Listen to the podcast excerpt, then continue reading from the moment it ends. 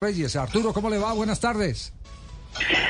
Buenas tardes, don Javier, a la mesa de trabajo, al profe y a todos los oyentes. Sí, es que hay una pregunta directa, Juanjo. Eh, preferiría que hiciera la pregunta directa ya para que no la responda a la mesa, sino que la responda Arturo Reyes. Muy bien, gracias Javi. Abrazo grande para, para Arturo Reyes. Yo decía, si teniendo en cuenta el material que está mostrando la sub-20 de Colombia en este sudamericano, y teniendo en cuenta que la próxima eliminatoria va a entregar 7 de 10, pensando en el Mundial de Mayores del 2026, el proceso de Lorenzo no debería, en lugar de ir llevándolos de a poquito a los juveniles, poder pensar en la próxima convocatoria de mayores en quizá algunos chicos más, porque bueno, eh, quizá la coyuntura ayuda para todo eso. Bueno, Juanjo, eh, con el saludo especial, a mí me parece que todos estos muchachos que están en, en la sub-20 de Colombia están haciendo un gran trabajo. El profe Cárdenas ha hecho un gran trabajo. Eh, creo que van a conseguir la clasificación, pero a mí me parece que hay que ir eh, poco a poco. Eh, puede que algún jugador de ahí se destaque y, y pueda ser llamado en algún momento por el profe Lorenzo, pero ellos deben quemar sus etapas y deben consolidarse en sus equipos. No estoy diciendo que de pronto en algún momento el profe Lorenzo eche mano de alguno de estos jugadores, claro que sí, pero también eh, eh, él tiene una responsabilidad grande eh, de llevarnos nuevamente a un mundial y, el, margen de error creo que, que, se puede trabajar con, con jugadores jóvenes pero es que hay una gran cantidad de jugadores jóvenes que también están buscando su posibilidad y que están esperando también ese llamado. Y que seguramente eh, el profe Lorenzo con todo su staff de trabajo están haciendo scouting en, muchas ligas, en muchos equipos del mundo y muchos jugadores. Y yo creo que eh, estos muchachos deben primero consolidarse en sus equipos, acumular experiencias en sus equipos para eh, tener posibilidades todavía de llegar a una selección mayor. Eso tiene que ser bien hecho Mm, confiamos en la sapiencia del profe Lorenzo para hacer ese cambio generacional que estamos todos pidiendo y que seguramente se va a dar, pero hay una gran cantidad de jugadores también eh, con muchas posibilidades, con, con experiencias también, de poder eh, ser llamados a una selección mayor. Ya, de, de estas de la sub-20, ¿a quiénes ve usted los más maduritos? Que en medio del déficit que pueda tener eh, eh, esta fase de renovación que busca Lorenzo, en cualquier momento puedan ser convocados, que tengan ya el kilometraje para ser convocados.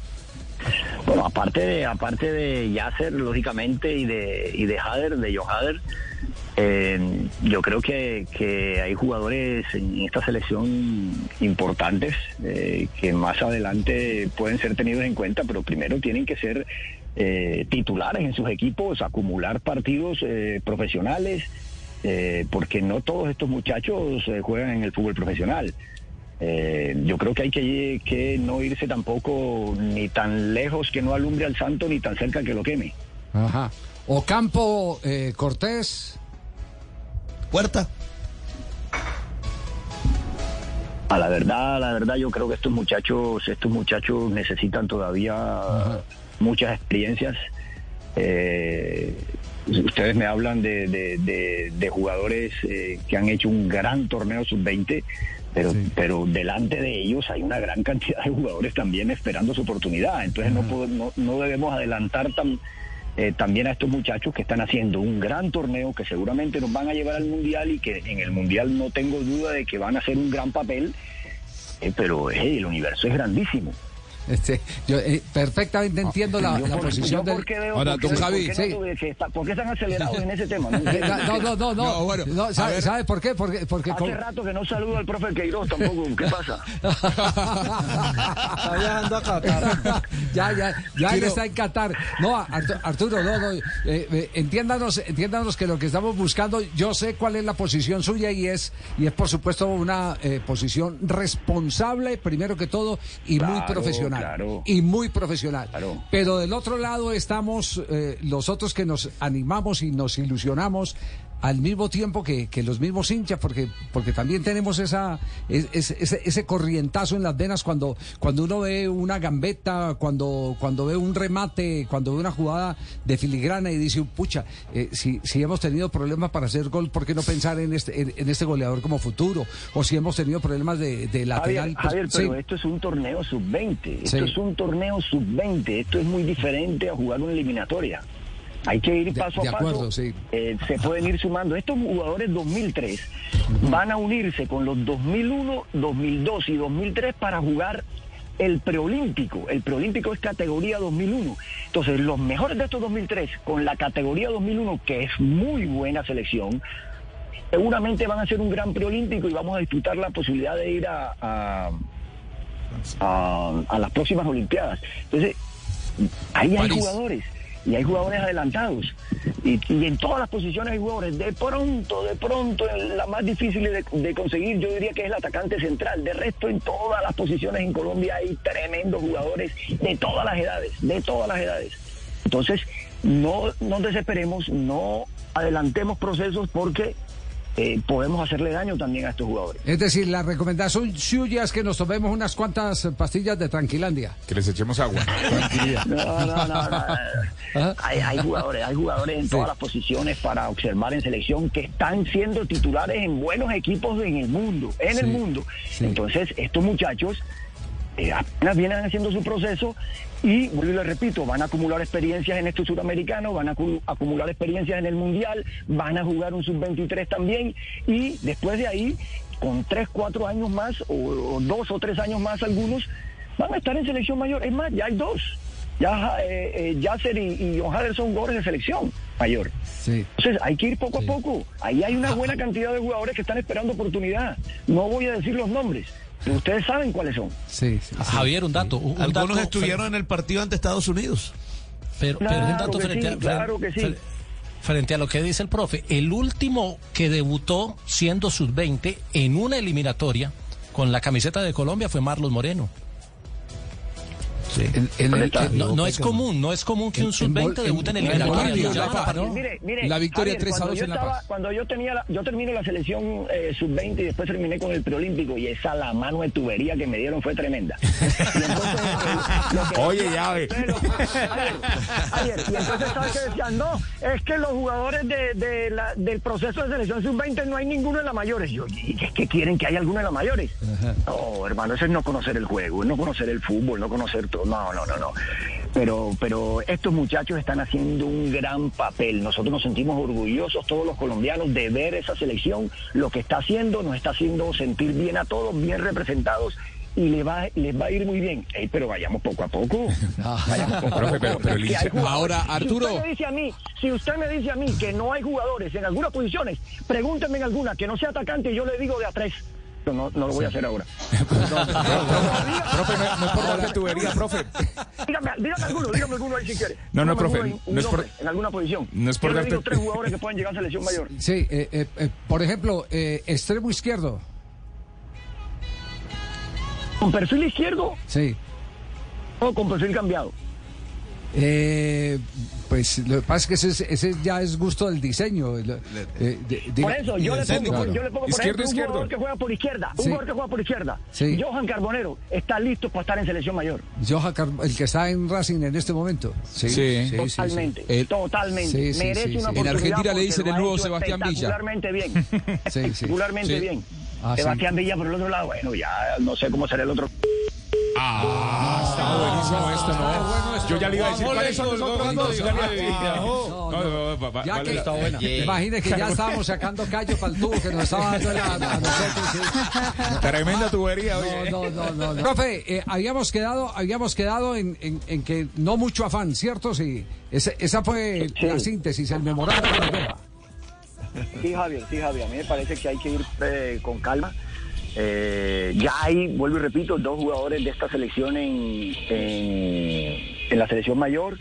Hay que tener en cuenta que está la generación 97, eh, donde hay buenos jugadores, está la, generación 99, donde ya hay jugadores en selección, está la generación 2001, donde hay jugadores ya en selección también, el profe Lorenzo los ha llamado, y estos muchachos se van a ganar ese espacio pero atrás de, ellos hay una gran cantidad de jugadores que eh, recién se están consolidando en sus equipos, recién. Entonces imagínate estos muchachos que apenas tienen 18, 19 años, eh, que necesitan tiempo, necesitan tiempo para llegar bien preparados eh, a una eliminatoria.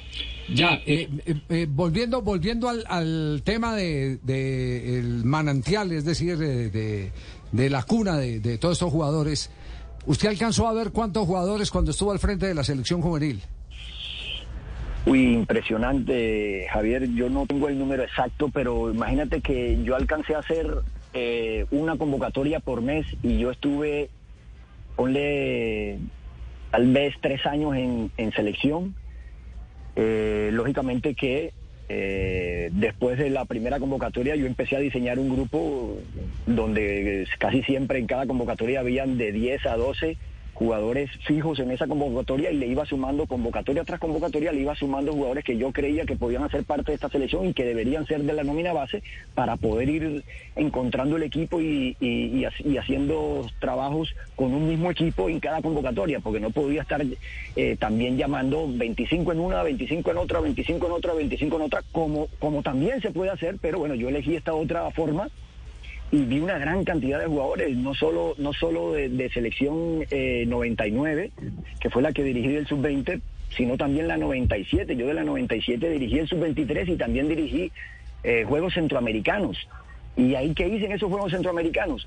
Traje algunos 97, los que me pudieron prestar del fútbol colombiano, porque no todo el mundo me quiso prestar jugadores para un torneo en Colombia, y este sumé 12, 14 jugadores de los 99 que se estaban preparando para el suramericano. Entonces eso me ayudó mucho porque jugamos cinco partidos acá en Barranquilla que eh, les dio algún rodaje y, alguna posibilidad de trabajar con el equipo en, esa, en ese torneo.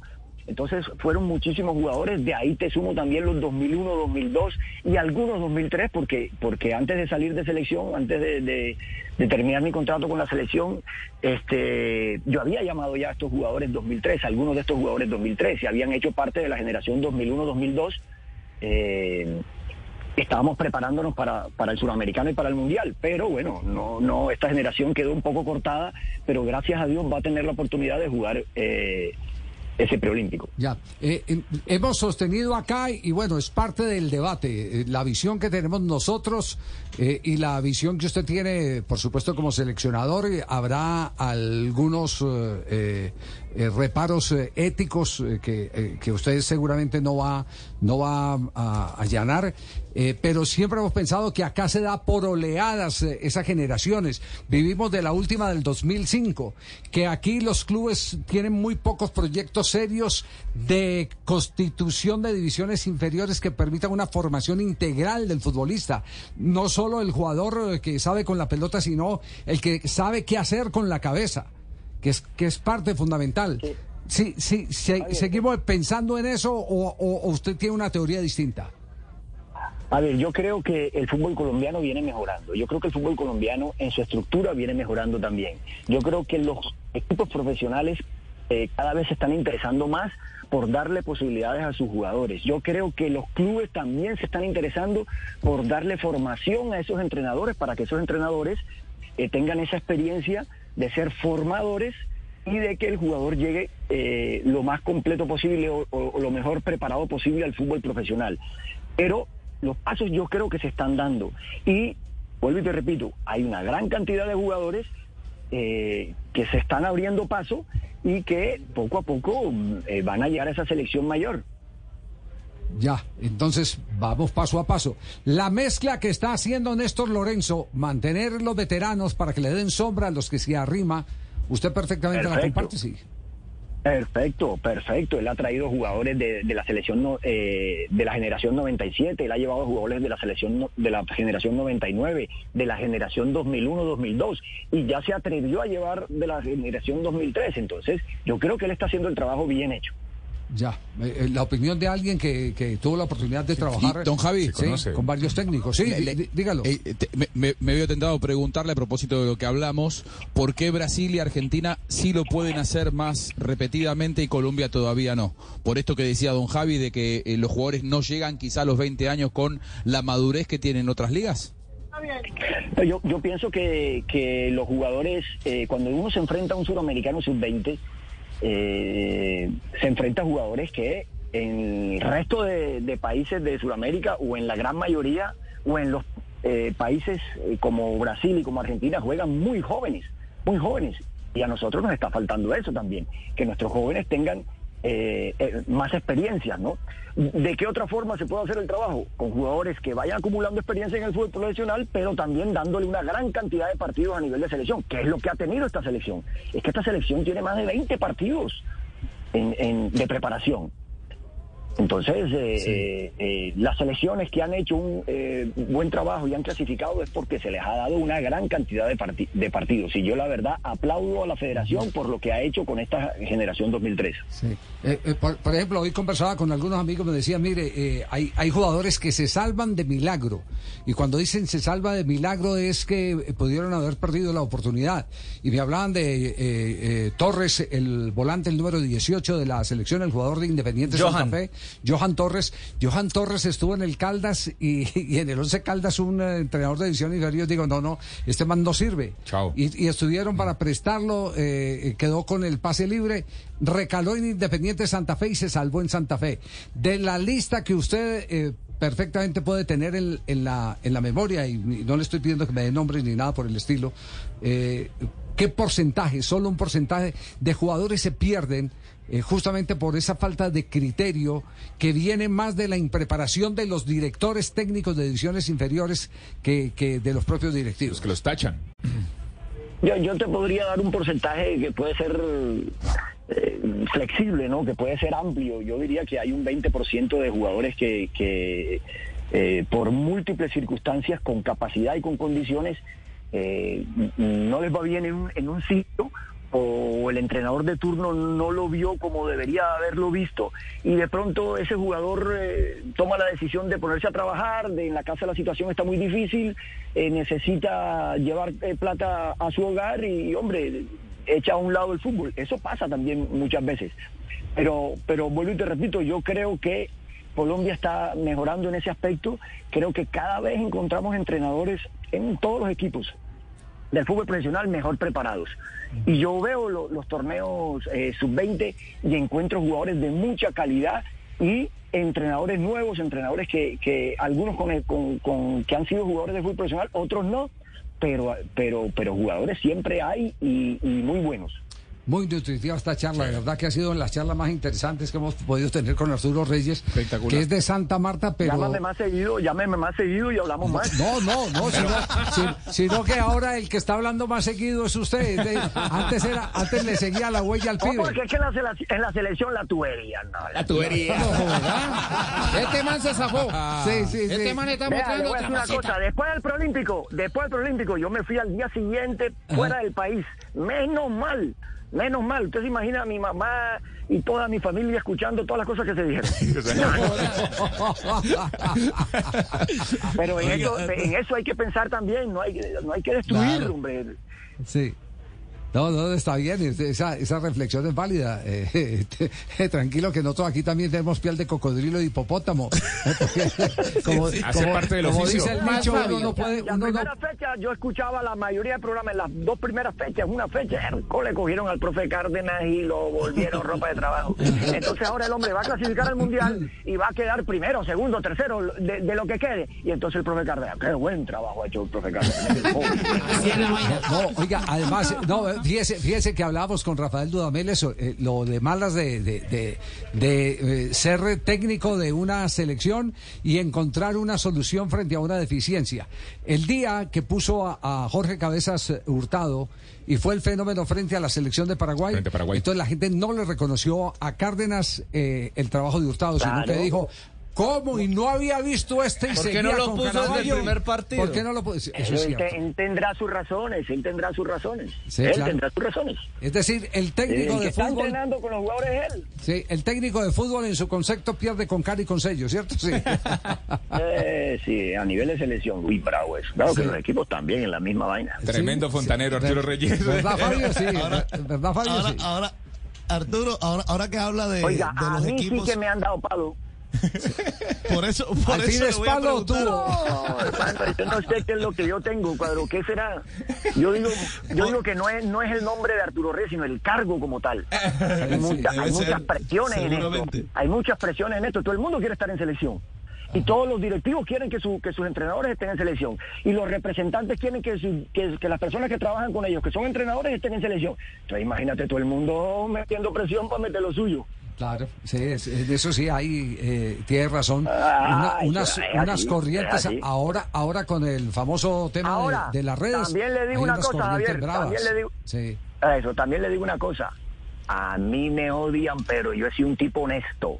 Ajá. A mí ningún empresario, ningún representante, ningún directivo de club de ninguna parte puede decir que yo llevé a un jugador por porque recibí dinero, porque recibí algo. Puedo ser el peor entrenador que haya pasado por selección si le da la gana de decirlo, pero dinero no he recibido de nadie porque no necesito, porque mi papá y mi mamá me crearon, me criaron con valores, valores. Oiga, pero, mejor dicho, está- Estoy desatado hoy hablando. desatado. Me desconozco. ¿Este man sabe desde cuándo cambió? ¿Desde cuándo cambió? ¿Sabe desde cuándo cambió? Desde el puente de Reyes. Desde el puente, Desde el puente de Reyes. Desde el puente- Es otra persona. No desconozco. Mire, pero, pero, pero Arturo, no se vaya porque ahora que está hablando del cargo. Ey, pero déjame de trabajar porque difícil si, que es el si cargo. tengo que ganar el jueves, Por eso le voy a preguntar. Es que, es que, es que ahora está recibiendo muchas Hombre, críticas hablemos de también. selección, hablemos eh, de selección mejor. Sí, no hablemos de Junior. No, no, yo le voy a hablar de Junior. Yo le voy a hablar de Junior. Eh, Bueno, habla pues. ¿Qué decirle a la afición, Arturo? Porque, eh, bueno, está recibiendo en este momento muchas críticas porque todavía no, no se gana. Eh, ¿Qué decirle a la afición? ¿Qué- o sea, ¿cómo decirle a la gente que tenga paciencia porque apenas van tres partidos? Hay un meme ya, famoso. No, yo creo que, que la afición sabe que, hemos conformado una nómina diferente a, a la que anteriormente tenía este club, o la que estaba acostumbrado este club, y que el equipo viene engranándose, viene conociéndose, ha creado muchas opciones de gol. Yo cuento ocho opciones de gol en el partido contra Medellín y contra y contra Bucaramanga y hemos estado ahí al frente al frente del arco, no la hemos metido, pero el fútbol tiene todas estas cosas. Pero el camino al principio yo sabía que iba a ser arduo, que iba a ser difícil, y, pero se va a aclarar, se va a aclarar porque hay buenos jugadores, hay buen trabajo. Entonces eh, el resultado va a aparecer. Sí. Eh, no pierda el impulso de ir a trabajar, eh, profesor Reyes, ya, ya lo Aquí estoy, aquí ya, estoy, estoy Ya va a dándole. entrenar. Sí, sí, ya va a entrenar. Oiga, le agradecemos mucho estos, estos minutos y, y de verdad fue para nosotros eh, muy interesante el conocer el punto de vista de alguien que estuvo metido en la camisa de DT de la selección eh, juvenil, lo difícil que es esto, lo fácil que se ve desde la tribuna, eh, lo complejo que resulta administrar las pasiones de periodistas y, y de aficionados, pero eh, al fin y al cabo, eh, cuando eh, se tiene la posibilidad de sentenciar como usted lo sentenció hoy, porque fue una sentencia de que no tiene que arrepentirse absolutamente de nada porque todo lo hizo a conciencia y que no lo contaminaron, me parece que es tal vez lo más interesante de esta charla de- del, del día de hoy. Porque el peor adefesio que hay, el que tiene que sufrir el técnico de divisiones inferiores, es siempre la sospecha de que por qué llegó a este, que quién es el empresario de este, que esto y lo otro. Eso es verdad. Y, y es parte de la manipulación de la opinión que hay hoy en día en todos los medios, incluidos este medio. Sí, es cierto, Javier, es cierto. Eh, pero bueno, no, no, no sé por qué estaba hoy así como tan No, pero bien. al sueltecito. Bien, no, porque bien. está en confianza, Pero- porque está no, hablando, no, está hablando con, con gente decente. no, no, con los no, amigos. No, no, no, no, Javier, la verdad, la verdad, siempre me han tratado bien. Eh, me he divertido siempre que he hablado con ustedes, a pesar de que hoy el profe Queiroz no habló. Pero, pero, este, estoy siempre a la orden. Está a descanso, está firmando. Siempre viene, nunca habla y hoy no vino y si lo llama. chao, chao Arturo, muy amable, profe. Chao, chao, chao, chao. Un abrazo para todos. Muy amable.